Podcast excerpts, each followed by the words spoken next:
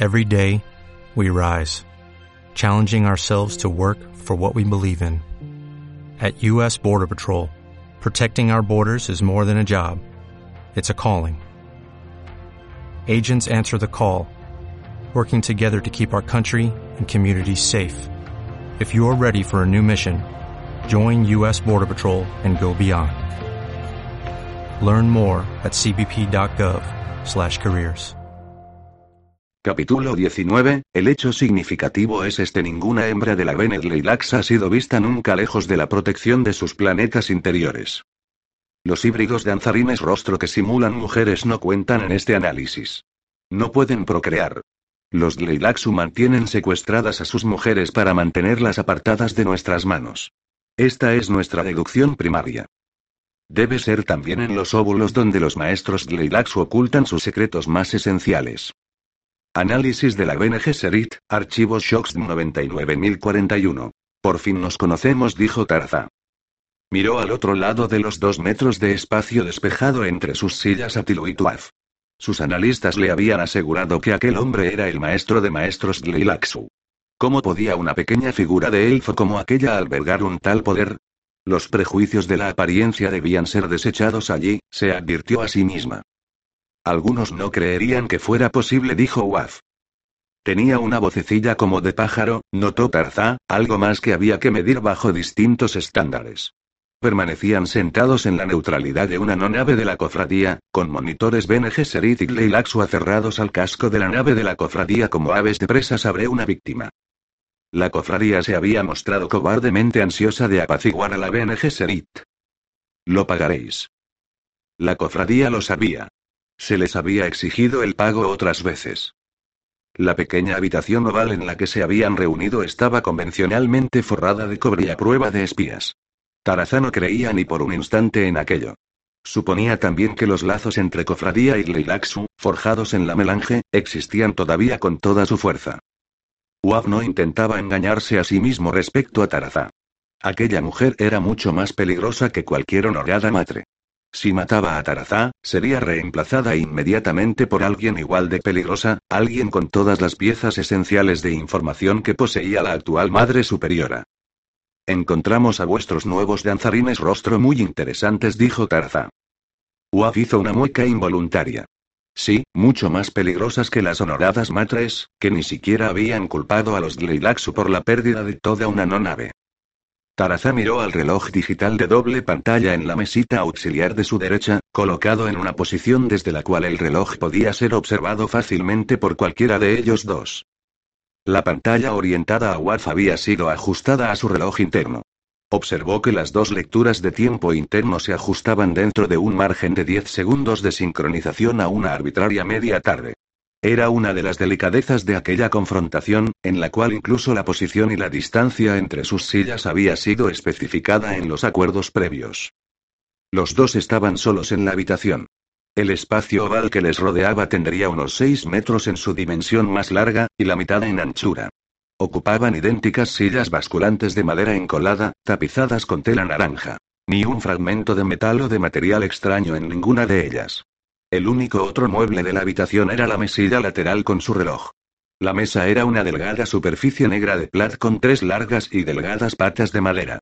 Cada uno de los detalles de aquella reunión había sido examinado con el máximo cuidado.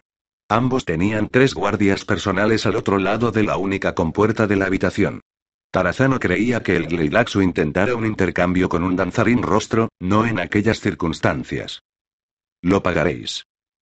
El Gleilaxu también era tremendamente consciente de su vulnerabilidad, especialmente ahora que sabía que una reverenda madre podía poner al descubierto a los nuevos danzarines rostro.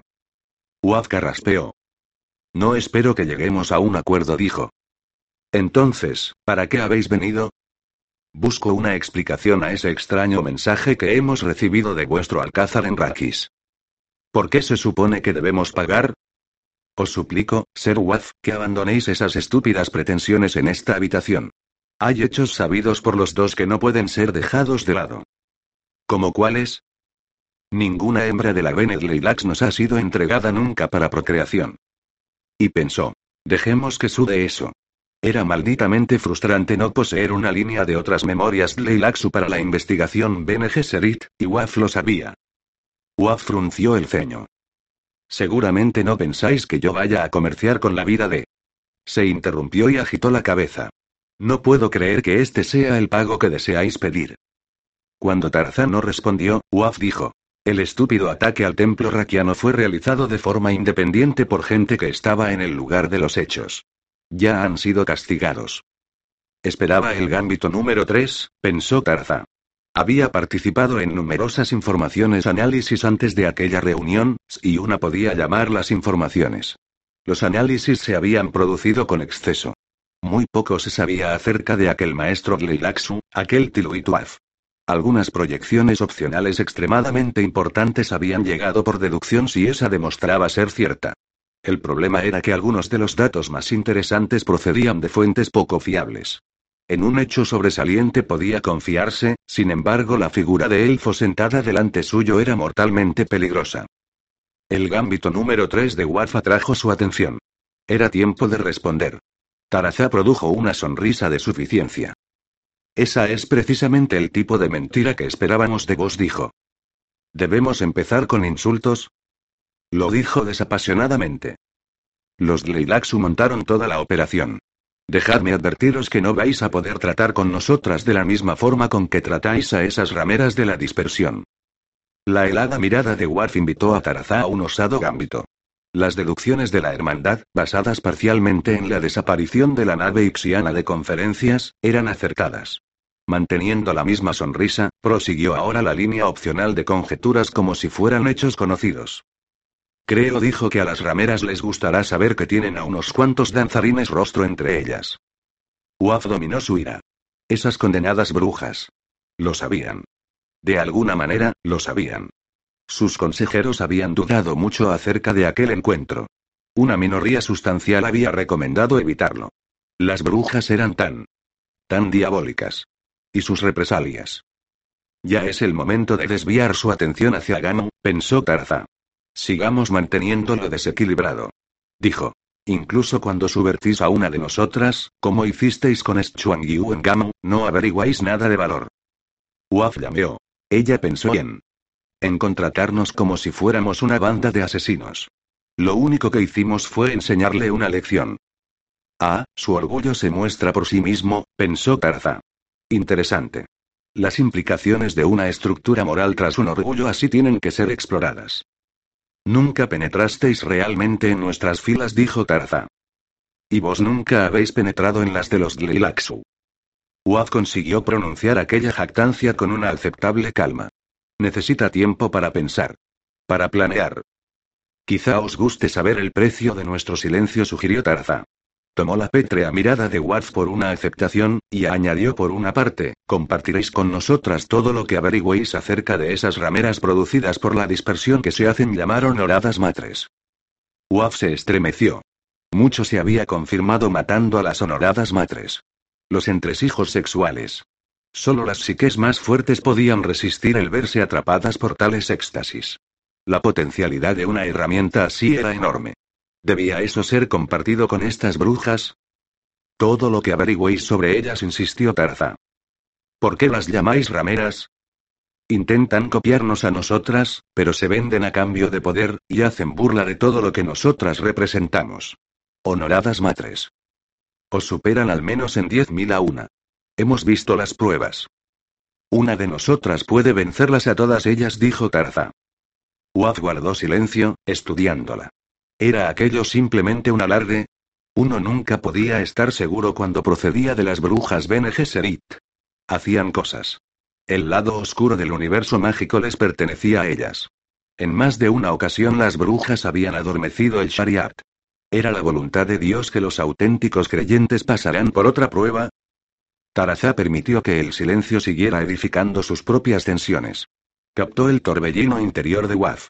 Aquello le recordó la conferencia preliminar de la hermandad preparando aquel encuentro con él. Bellonda había hecho una pregunta de engañosa simplicidad. ¿Qué sabemos realmente de los Glilaxu? Tarazá había captado la respuesta surgir en cada mente en torno a la mesa de conferencias de la casa capitular únicamente sabemos seguro lo que ellos quieren que sepamos.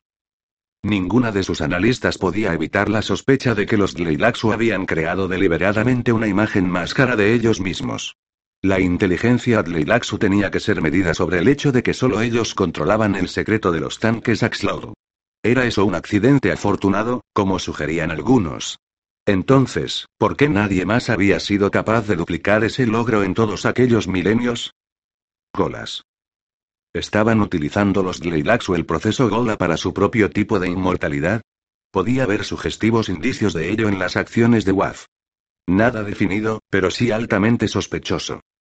En las conferencias de la casa capitular, Bellonda había vuelto repetidamente a sus sospechas de base, remachando. Todo ello. Todo ello, digo. Todo en nuestros archivos puede ser basura acta únicamente para pienso de Slicks. Aquella alusión había hecho que algunas de las más relajadas reverendas madres en torno a la mesa se estremecieran. Slicks. Aquellos reptantes cruces entre gigantescas babosas y cerdos podían proporcionar carne para algunas de las más caras comidas en su universo, pero las criaturas en sí encarnaban todo lo que la hermandad consideraba repugnante con relación a los Lilaxu. Los Slicks habían sido uno de los primeros elementos de trueque de la Bene Lilax, un producto desarrollando en sus tanques y formado con el núcleo helicoidal a partir del cual toda vida toma su. El que la Bene Lilax los hubiera hecho se añadía al aura de obscenidad en torno a una criatura cuyas multibocas masticaban incesantemente cualquier tipo de basura que se les echara, transformando rápidamente aquella basura en excrementos que no solo olían a pocilga sino que eran asquerosos.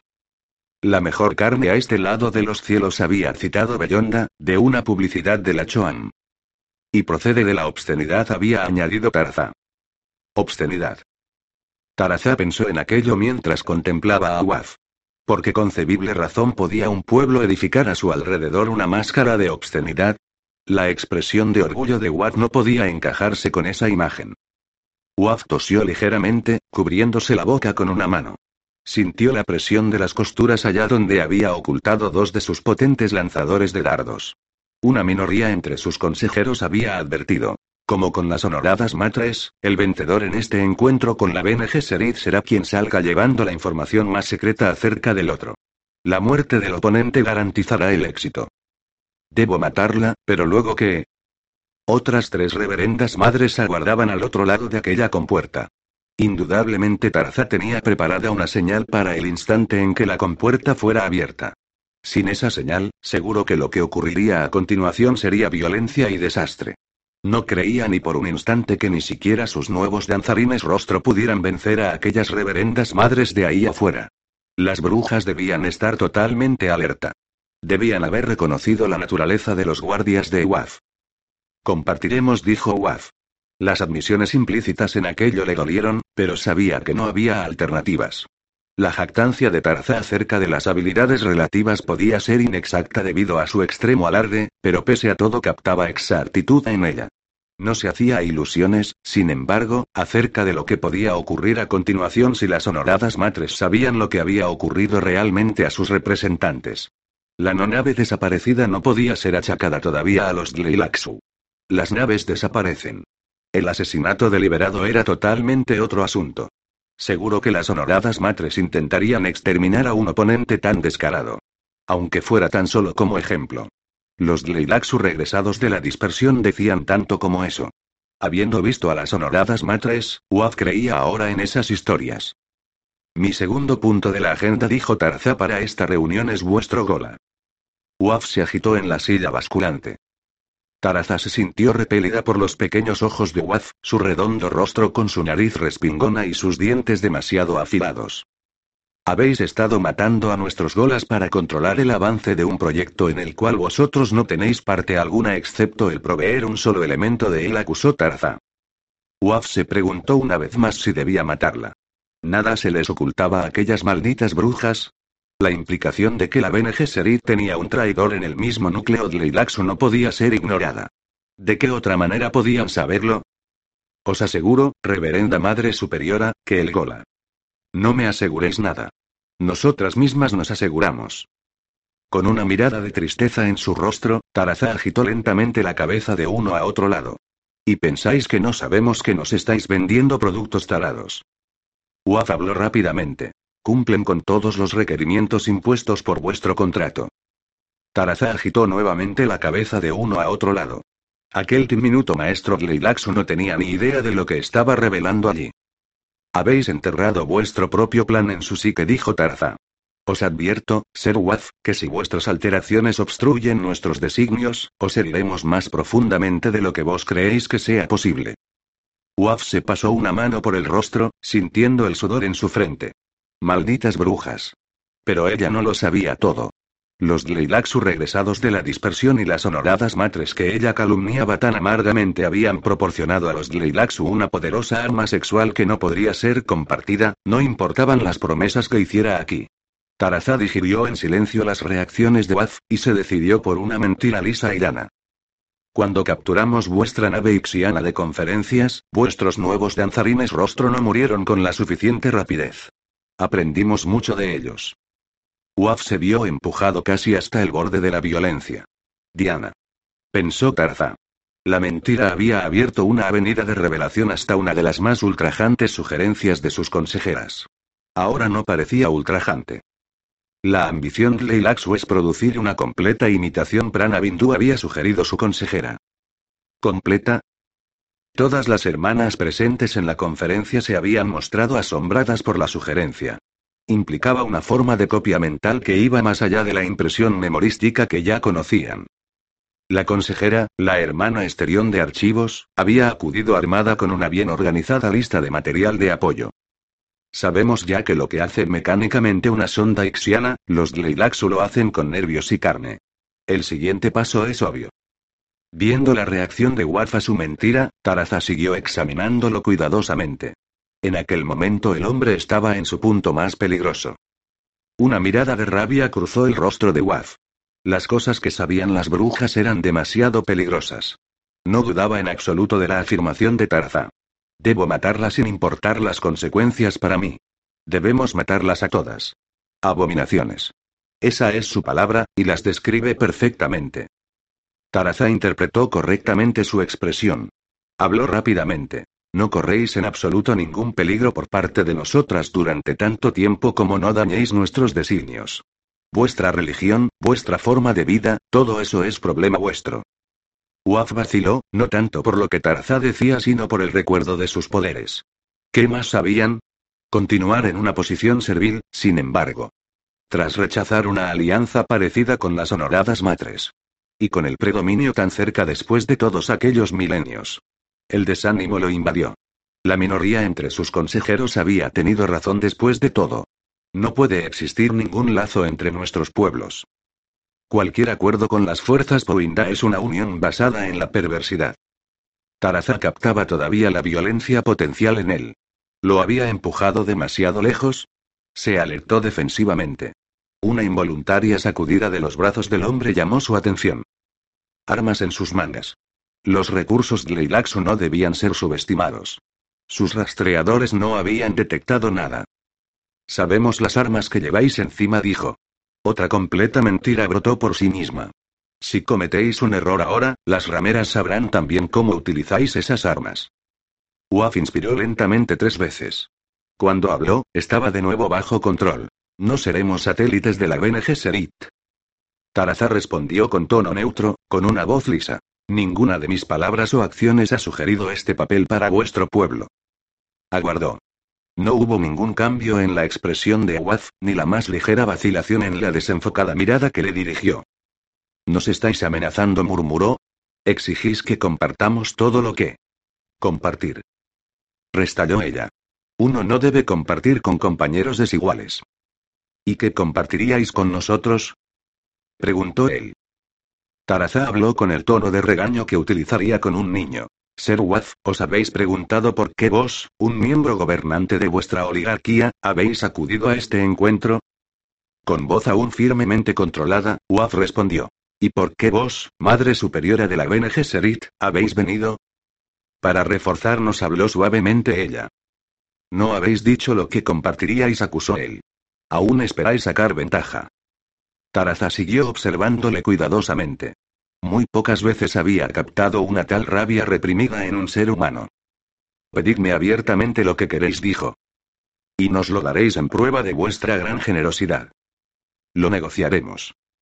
¿Dónde estaba la negociación cuando me ordenasteis? Me ordenasteis.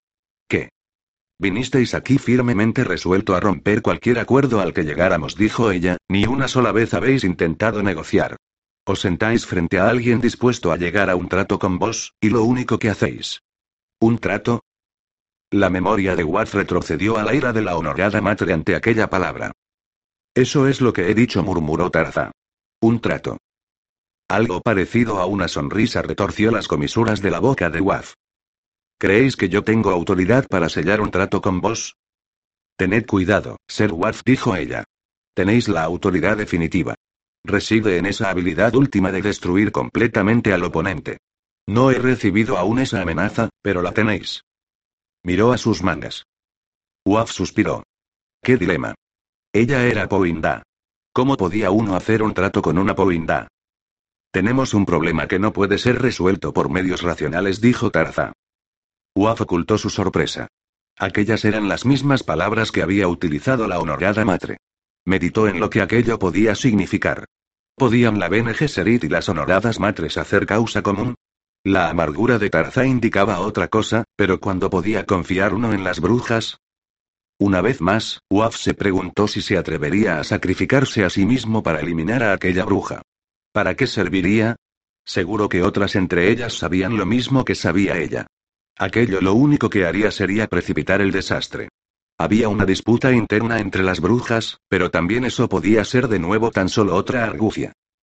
Nos pedís que compartamos algo, dijo Tarza, ¿qué ocurriría si os dijera que nuestra oferta es parte de nuestras preciadas líneas genéticas humanas? No había ninguna duda respecto al repentino interés de Waf. ¿Por qué deberíamos acudir a vosotras para tales cosas? Dijo él. Tenemos nuestros tanques y podemos tomar muestras genéticas casi en cualquier parte. ¿Muestras de qué? preguntó ella. Uaf suspiró. Uno nunca podía escapar de la agudeza Bene Gesserit. Era como un ataque con espada. Suponía que debía haberle revelado cosas a la mujer que la habían conducido de forma natural a aquel tema. El daño ya estaba hecho. Ella había deducido correctamente o sus espías se lo habían dicho. Que las reservas sin seleccionar de genes humanos tenían poco interés para los Gleilaxu, con su sofisticado conocimiento del profundo lenguaje de la vida. Nunca daba resultados subestimar a la BNG Serito a los productos de sus programas procreadores. El propio Dios sabía que habían producido a Muad'Dib y al profeta. ¿Qué más pediríais a cambio de esto? Preguntó, un trato al fin. Dijo Tarza. Los dos sabemos, por supuesto, que estoy ofreciendo madres procreadoras de la línea de los Atreides. Y pensó. Dejémosle que crea eso. Parecerán Atreides pero no serán Atreides. Uaf notó que su pulso se aceleraba. ¿Era aquello posible? ¿Tenía aquella mujer la menor idea de lo que los Gleilaxu podían aprender de un examen de ese material genético? Desearíamos la primera selección de su descendencia, dijo Tarza. No. ¿Una primera selección alternativa, entonces? Quizá, ¿qué queréis decir, con quizá? Se inclinó hacia adelante. La intensidad de Waff le dijo que estaba siguiendo un buen camino. ¿Qué otra cosa nos pediríais? Nuestras madres procreadoras deben tener libre acceso a vuestros laboratorios genéticos. ¿Estáis loca? Waff agitó exasperado la cabeza. ¿Acaso pensaba ella que los Gleilaxu iban a echar por la borda su arma más poderosa así, tan sencillamente? Entonces aceptaremos un tanque Axlogl completamente operativo. Uaf simplemente se la quedó mirando. Taraza se alzó de hombros. Tenía que intentarlo. Por supuesto que teníais. Taraza se reclinó en su asiento y pasó revista a lo que había aprendido allí. La reacción de Waza a aquella sonda Zensuni había sido interesante. Un problema que no puede ser resuelto por medios racionales. Las palabras habían hecho un sutil efecto en él. Había parecido surgir de algún lugar de su interior, una pregunta bailando en sus ojos. Dios nos preserve a todos. ¿Es Wat un Zensuni secreto? No importaban los peligros, aquello tenía que ser explorado.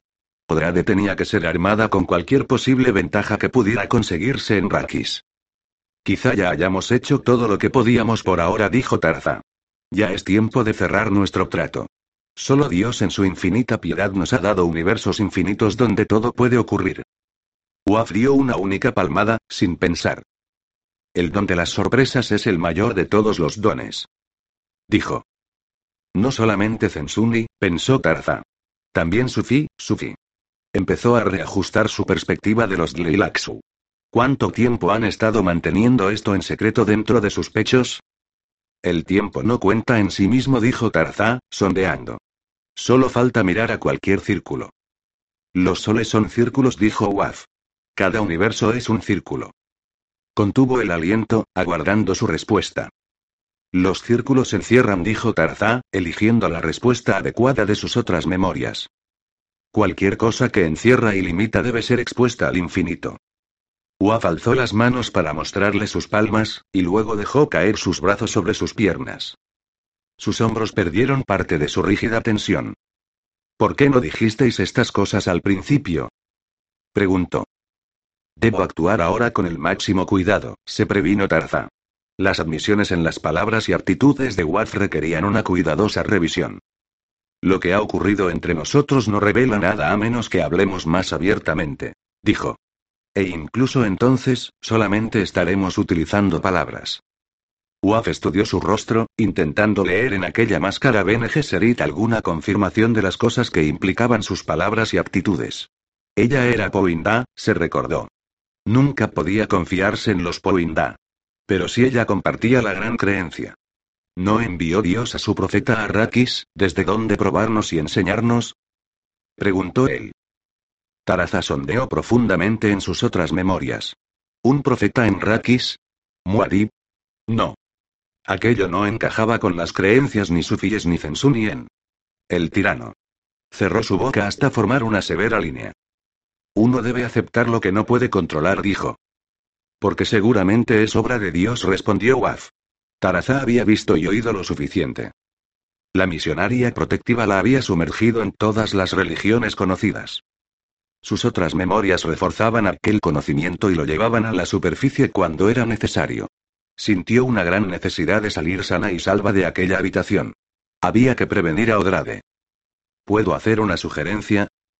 Preguntó Tarza. Wafa sintió adecuadamente.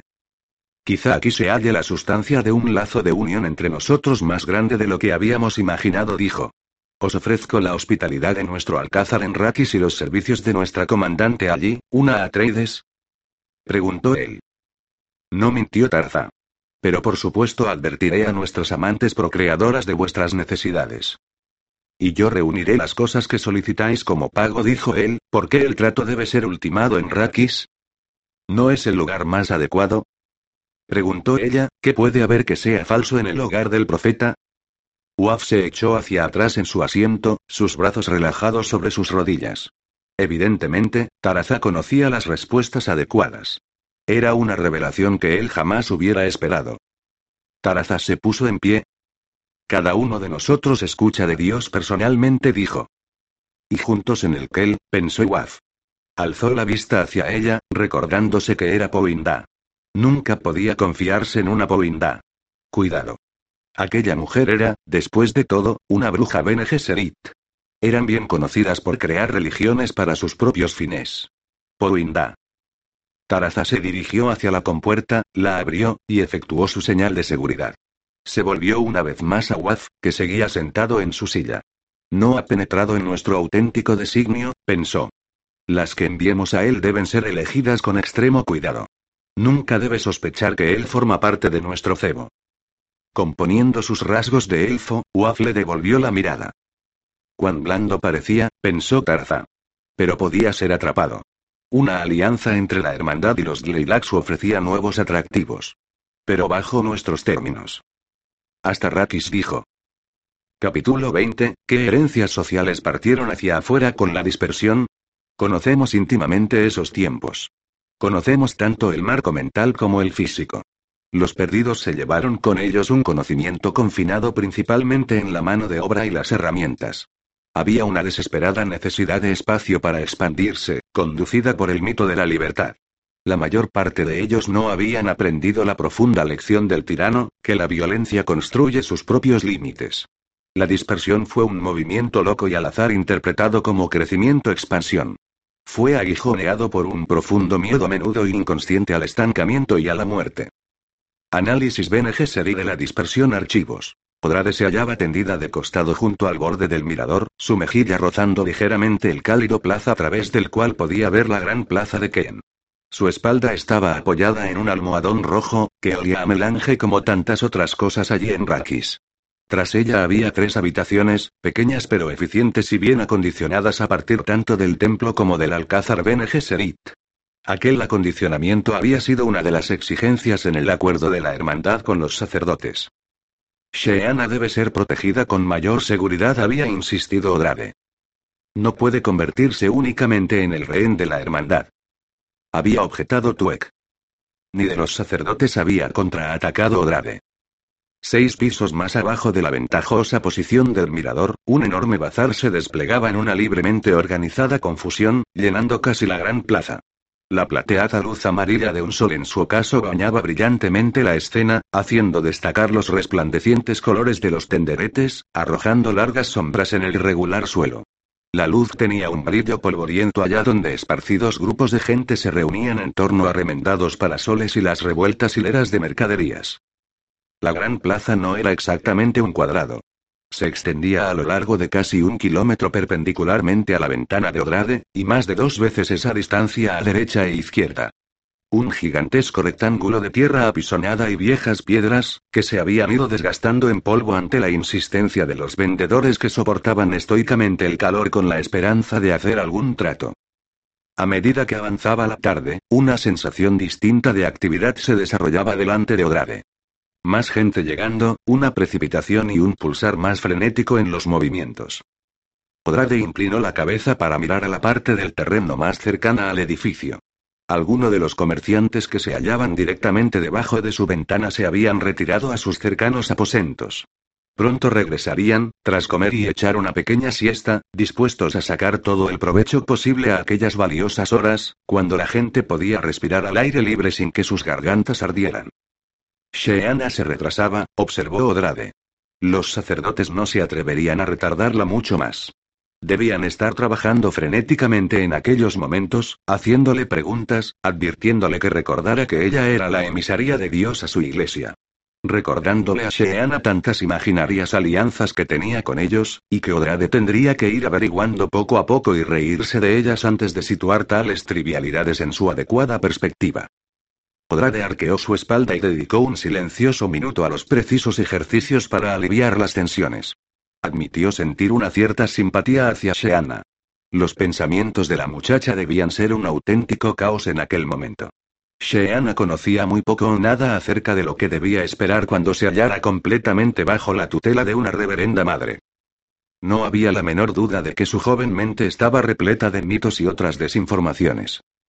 Como lo estaba mi mente, pensó Odrade. No podía evitar recordarlo en un momento como aquel. Su tarea inmediata era clara. Exorcismo, no solo para Sheana sino también para sí misma.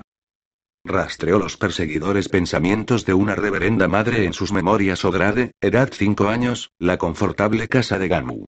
La carretera que pasa por delante de la casa está flanqueada por lo que pueden considerarse casas medio burguesas en las ciudades costeras del planeta bajos edificios de un solo piso con amplios céspedes. Las casas se extienden hasta lo lejos, desapareciendo en una curva de la línea costera, allá donde los céspedes delanteros son aún mucho más grandes. Sol o al lado del mar las casas son más grandes y menos celosas de ocupar metros cuadrados. La afilada memoria Gesserit de Odrade se sumergió en aquella lejana casa, sus ocupantes, el césped, los compañeros de juegos.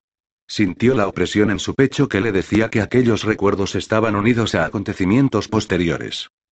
La casa cuna de la Bene Gesserit en el mundo artificial de Aldanat, uno de los planetas originales de seguridad de la Hermandad. Más tarde, supo que la Bene Gesserit había tomado en consideración en su tiempo transformar todo el planeta en una monocámara. Las exigencias de energía de tal proyecto invalidaron el plan. La casa cuna era una cascada de variedad para una niña después de las comodidades y amistades de Gamu. La educación Bene Gesserit incluía un intenso adiestramiento físico. Había advertencias regulares de que no podía esperar convertirse en una reverenda madre sin pasar a través de mucho dolor y frecuentes períodos de aparentemente desesperados ejercicios musculares. Algunas de sus compañeras fracasaron en aquel estadio. Abandonaron para convertirse en enfermeras, sirvientas, trabajadoras, procreadoras casuales. Llenaron nichos de necesidad allá donde la hermandad las requería. Hubo ocasiones en las que Odrade tuvo la anhelante sensación de que su fracaso puede que no fuera una mala vida. Pocas responsabilidades, metas inferiores. Esto había sido antes de que emergiera del adiestramiento primario. Pensó en ello como un emerger, atravesándolo victoriosa. Fue exactamente todo lo contrario. Emergió por el otro lado, solo para descubrirse inmersa en nuevas y más duras exigencias. Odrade se sentó en el borde de su ventana ratiana y apartó su almohadón a un lado. Se volvió de espaldas al bazar. Estaba empezando a ponerse ruidoso ahí afuera. Malditos sacerdotes. Estaban tensando su retraso hasta límites absolutos. Debo pensar en mi propia infancia porque eso me ayudará con Sheana, meditó. Inmediatamente, se burló de su propia debilidad. Otra excusa. Algunas postulantes necesitaban al menos 50 años para convertirse en reverendas madres. Esto era enraizado dentro de ellas durante el adiestramiento secundario, una lección de paciencia. Podrá demostró una inclinación temprana hacia el estudio profundo. Se consideraba que podía convertirse en una de las mentes Bene Gesserit, y probablemente en una archivera. Aquella idea residía en el descubrimiento de que sus talentos se inclinaban hacia direcciones muy provechosas. Fue encaminada a tareas sensitivas en la casa capitular. Seguridad. Aquel talento salvaje entre los Atreides encontraba a menudo un empleo. Un gran cuidado con los detalles, esa era la marca de Odrade. Sabía que sus hermanas podían predecir algunas de sus acciones simplemente a partir de su profundo conocimiento de ella. Taraza lo hacía regularmente. Odrade había oído la explicación de labios de la propia Taraza. La personalidad de Odrade queda exquisitamente reflejada en la forma en que realiza sus tareas. Había un chiste en la casa capitular. ¿Dónde va Odrade cuando acaba su trabajo? Va a trabajar. La casa capitular imponía pocas necesidades de adoptar las máscaras cobertoras que una reverenda madre utilizaba automáticamente en el exterior. Podía mostrar momentáneamente emociones, enfrentarse abiertamente con sus propios errores y los de las demás, sentirse triste o amargada o incluso, a veces, feliz. Los hombres estaban disponibles. No para procrear, sino para una ocasional diversión. Todos los hombres de la casa capitular de la Bene Gesserit eran absolutamente encantadores, y unos cuantos eran incluso sinceros en su encanto. Esos pocos, por supuesto, estaban muy solicitados. Emociones. El reconocimiento se retorció en la mente de Odrade. Así llegué a ello, como siempre lo hago. Odrade sintió la cálida luz vespertina del sol de Rakis en su espalda. Sabía dónde estaba sentado su cuerpo, pero su mente estaba abierta al próximo encuentro con Sheana. Amor. Sería tan fácil, y tan peligroso. En aquel momento, envidiaba a las madres estacionarias, aquellas a las que se les permitía vivir toda una vida con un mismo compañero procreador seleccionado. Miles Tech procedía de una de esas uniones. Las otras memorias le decían que lo mismo había ocurrido con Dama Jessica y su duque. Incluso Muad'Dib había elegido esa forma de unión. No es para mí. Odrade admitió con una punta de amargos celos que a ella no se le había permitido una vida así, ¿cuáles eran las compensaciones de la vida hacia la cual había sido dirigida? Una vida sin amor puede dedicarse más intensamente a la hermandad. Proporcionamos nuestras propias formas de apoyo a las iniciadas. No te preocupes acerca del goce sexual. Lo hallarás disponible en cualquier momento y lugar que creas que lo necesitas. Con hombres encantadores. Desde los días de Dama Jessica, pasando por los tiempos del tirano y más allá, muchas cosas habían cambiado. Incluida la Bene Gesserit. Cualquier reverenda madre lo sabía. Un profundo suspiro hizo estremecer a Odrade. Volvió la vista por encima de su hombro al bazar. Todavía ninguna señal de Sheana. No debo amar a esa muchacha. Ya estaba hecho.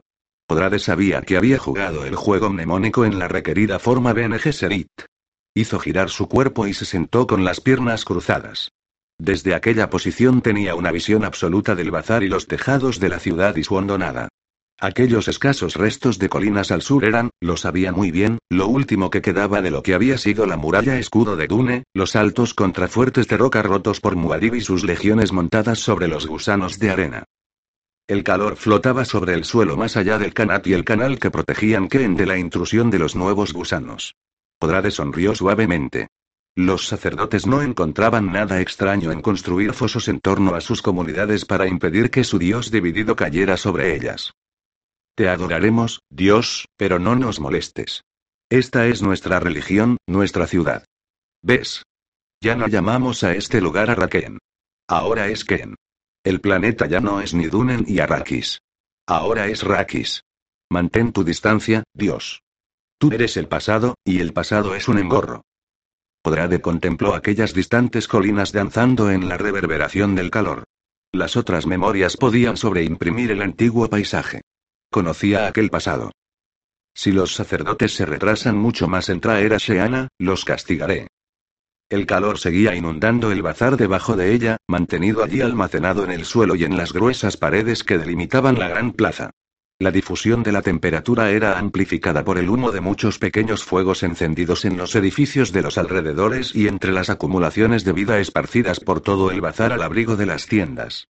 Había sido un día caluroso, muy por encima de los 38 grados.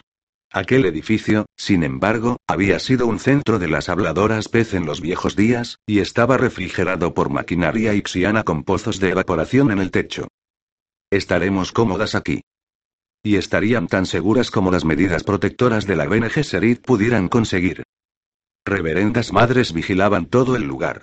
Los sacerdotes tenían sus representantes en el edificio, pero ninguno de ellos podía entrar allá donde Odrade no deseaba que entraran.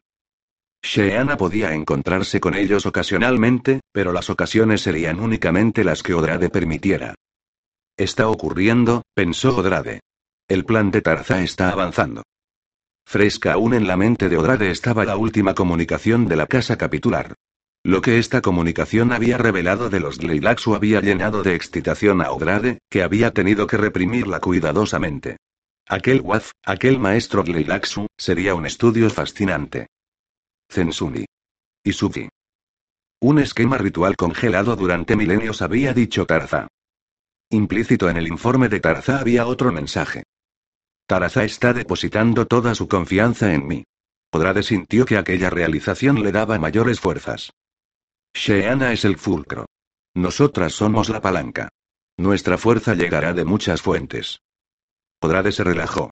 Sabía que Sheana no permitiría que los sacerdotes se retrasaran mucho más. La propia paciencia de Odrade había sufrido los asaltos de la anticipación. Sería peor para Sheana. Se habían convertido en conspiradoras, Odrade y Sheana. El primer paso. Era un maravilloso juego para Sheana. Había nacido y había sido educada para desconfiar de los sacerdotes. Qué divertido tener finalmente una aliada. Algún tipo de actividad agitó a la gente inmediatamente debajo del mirador de Odrade. Dirigió su vista hacia allá, curiosa. Cinco hombres desnudos habían unido sus brazos formando un círculo. Sus ropas y destiltrajes estaban apelotonados en un montón a un lado, vigilados por una muchacha de piel oscura vestida con una larga túnica de fibra de especia. Su pelo estaba sujeto por una cinta roja. Danzarines. Odrade había visto varios informes de aquel fenómeno, pero aquella era la primera vez que lo veía personalmente desde su llegada. Los espectadores incluían un trío de altos sacerdotes guardianes, con sus cascos amarillos con altas crestas.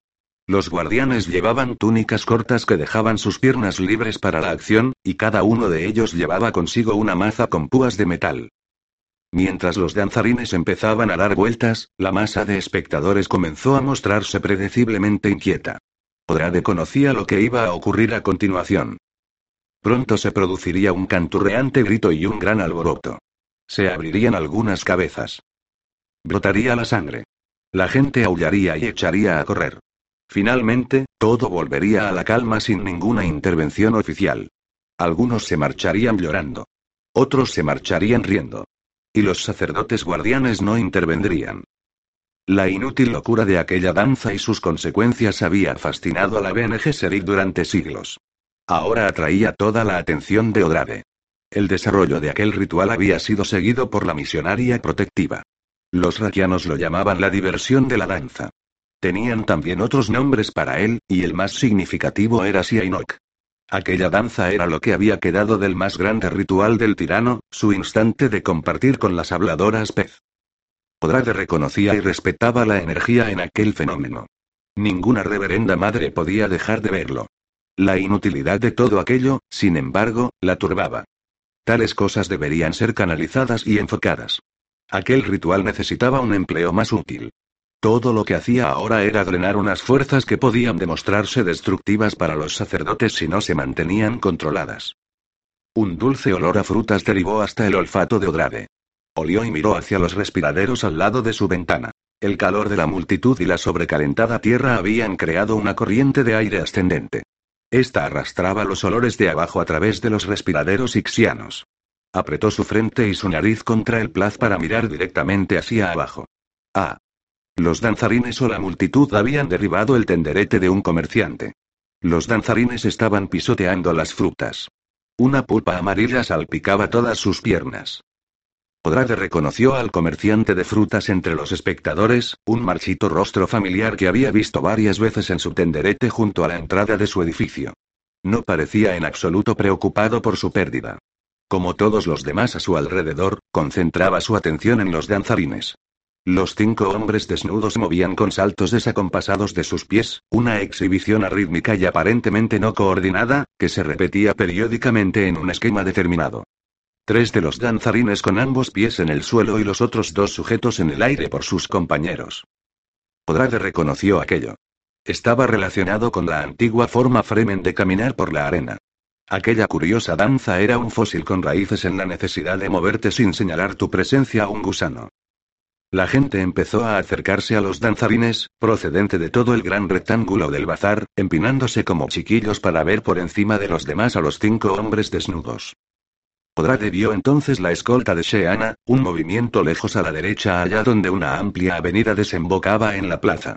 Unos símbolos de huellas de animales en un edificio de allí decían que la amplia avenida era el camino de Dios. La conciencia histórica decía que la avenida había sido el camino de entrada de Leto II a la ciudad procedente de su amurallado Saleer, muy al sur. Prestando atención a los detalles, uno podía discernir todavía por algunas de las formas y dibujos que aquella había sido la ciudad del tirano de On, el centro del festival edificado en torno a la mucho más antigua ciudad de Arrakeen. On había borrado muchas huellas de Arrakeen, pero algunas avenidas persistían, algunos edificios eran demasiado útiles como para reemplazarlos. Los edificios definían inevitablemente las calles. La escolta de Sheana se detuvo allá donde la avenida desembocaba en el bazar. Guardianes de amarillo casco avanzaron abriendo camino con sus mazas. Los guardianes eran altos cuando las apoyaban en el suelo, sus gruesas mazas de dos metros de alto llegaban tan solo a los hombros de los más bajos de ellos. Incluso entre la más revuelta multitud jamás podías dejar de advertir la presencia de un sacerdote guardián, pero los protectores de Sheana eran los más altos de entre los altos. Estaban ya otra vez en movimiento, conduciendo al grupo que escoltaban hacia Odrade. Sus túnicas se abrían a cada paso, revelando el liso gris de los mejores destiltrajes. Caminaban directamente al frente, quince de ellos formando una aguda cuña que hendía los densos amontonamientos de tenderetes. Un grupo de sacerdotisas, con Sheana en su centro, avanzaba detrás de los guardianes. Odrade captó ramalazos de la inconfundible figura de Sheana, aquel cabello mechado de sol y aquel orgulloso rostro siempre erguido, dentro de su escolta. Eran los sacerdotes guardianes de casco amarillo, sin embargo, los que atraían la atención de Odrade.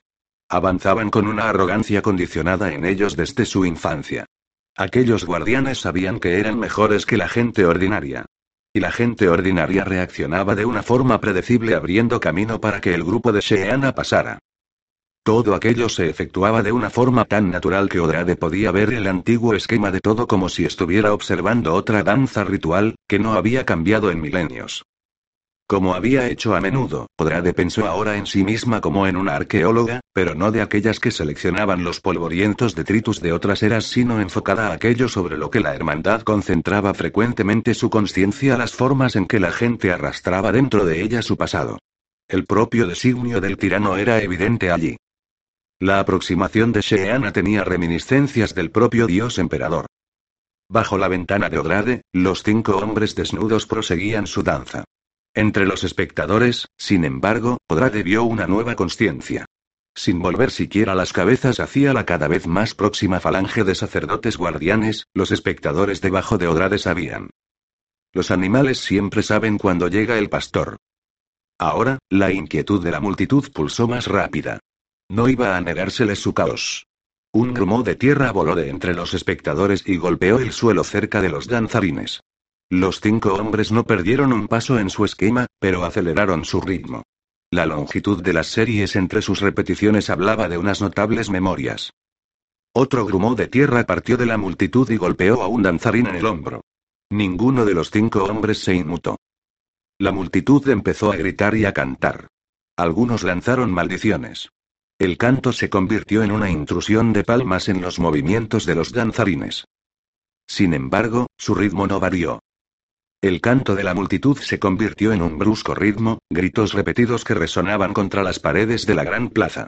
Estaban intentando romper el ritmo de los danzarines. Odrade captó una profunda importancia en la escena que se desarrollaba bajo ella. El grupo de Sheana había llegado a medio camino cruzando el bazar.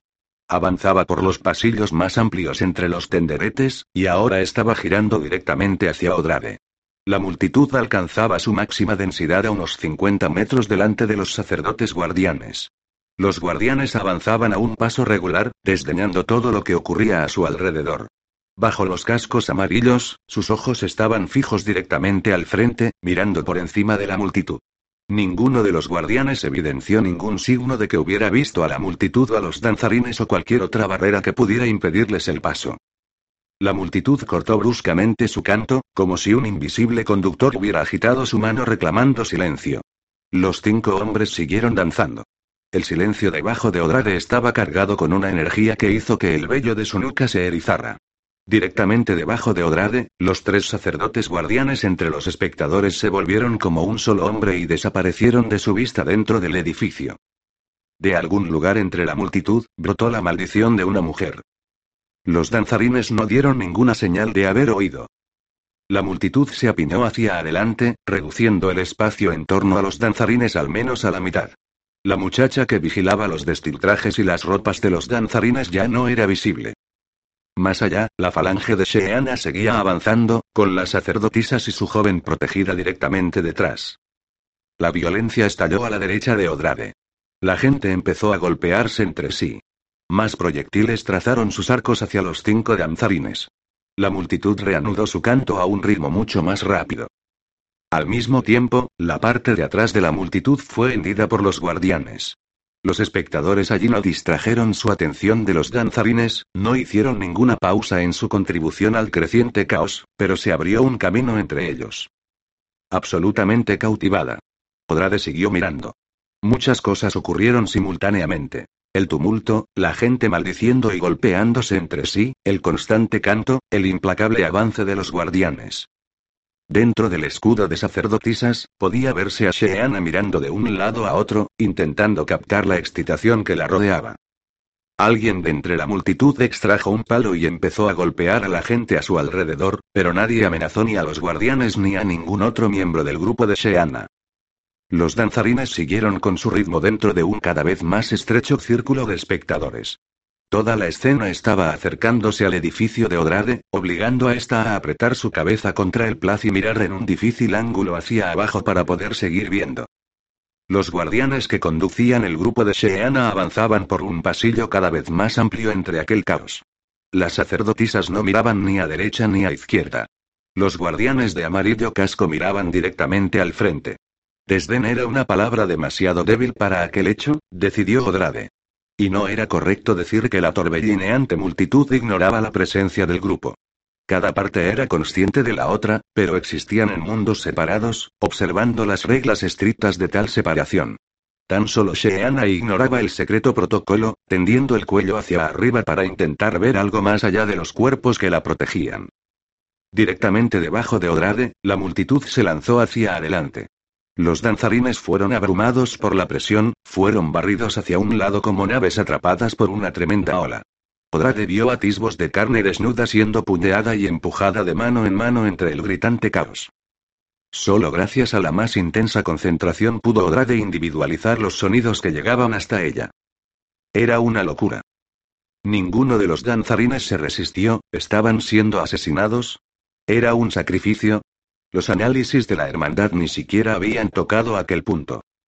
Los cascos amarillos se apartaron a un lado debajo de Odrade, abriendo un camino para Sheana y sus sacerdotisas para que pudieran entrar en el edificio, luego los guardianes cerraron de nuevo filas. Se volvieron y formaron un arco protector en torno a la entrada del edificio. Mantuvieron sus mazas horizontales y tendidas a la altura de su cintura. El caos más allá de ellos empezó a disminuir. Ninguno de los danzarines era visible, pero había bajas, gente tendida en el suelo, otra tambaleándose. Podían verse manos ensangrentadas. Sheana y las sacerdotisas estaban fuera de la vista de Odrade, dentro del edificio. Odrade se echó hacia atrás e intentó evaluar todo lo que acababa de presenciar. Increíble. Absolutamente ninguno de los relatos, holofotos o grabaciones de la hermandad reflejaban fielmente aquello. Parte de ello eran los olores. El polvo, el sudor, una intensa concentración de feromonas humanas. Odrade inspiró profundamente. Sintió que temblaba por dentro. La multitud se había convertido en individuos que estaban abandonando el bazar. Vio algunas personas que lloraban. Otras maldecían. Otras reían. La puerta detrás de Odrade se abrió de pronto. Sheana entró riendo. Odrade se volvió y entrevió a sus propias guardias y a algunas de las sacerdotisas en el pasillo antes de que Sheana cerrara la puerta. Los ojos marrón oscuro de la muchacha brillaban excitadamente. Su estrecho rostro, que ya empezaba a suavizarse con las curvas que evidenciaban la llegada de la pubertad, estaba tenso con reprimida emoción. La tensión se disolvió cuando se enfocaron en Odrade. Muy bien, pensó Odrade, observando aquello. Lección primera de los vínculos que ya han empezado a establecerse, ¿viste a los danzarines? Preguntó Sheana, dando vueltas y deslizándose por el suelo hasta detenerse delante de Odrade, ¿no eran hermosos? Creo que eran tan hermosos. Kania no quería que mirara. Dice que es peligroso que yo tome parte en Siainok. Pero a mí no me importa. Shaitan nunca se comería a esos danzarines. Con una repentina efusión de conciencia, que tan solo había experimentado antes durante la agonía de la especia, Odrade penetró en el esquema total de lo que acababa de presenciar en la gran plaza. Había necesitado únicamente las palabras y la presencia de Sheana para hacer que todo quedara claro. Un lenguaje. Muy profundo dentro de la conciencia colectiva de aquella gente, todos llevaban, de forma totalmente inconsciente, un lenguaje que podía decirles cosas que ellos no deseaban oír. Los danzarines las decían. Sheana las decía. El conjunto estaba compuesto por tonos vocales y movimientos y feromonas, una compleja y sutil combinación que había evolucionado de la forma en que evolucionan todos los lenguajes. Por necesidad. Odrade sonrió ante la feliz muchacha que estaba de pie ante ella. Ahora, Odrade sabía cómo atrapar a los Lilaxu. Ahora, sabía más de los designios de Tarza. Debo acompañar a Sheana al desierto a la primera oportunidad. Aguardaremos tan solo a la llegada de ese maestro Lilaxu, ese Waf. Lo llevaremos con nosotras.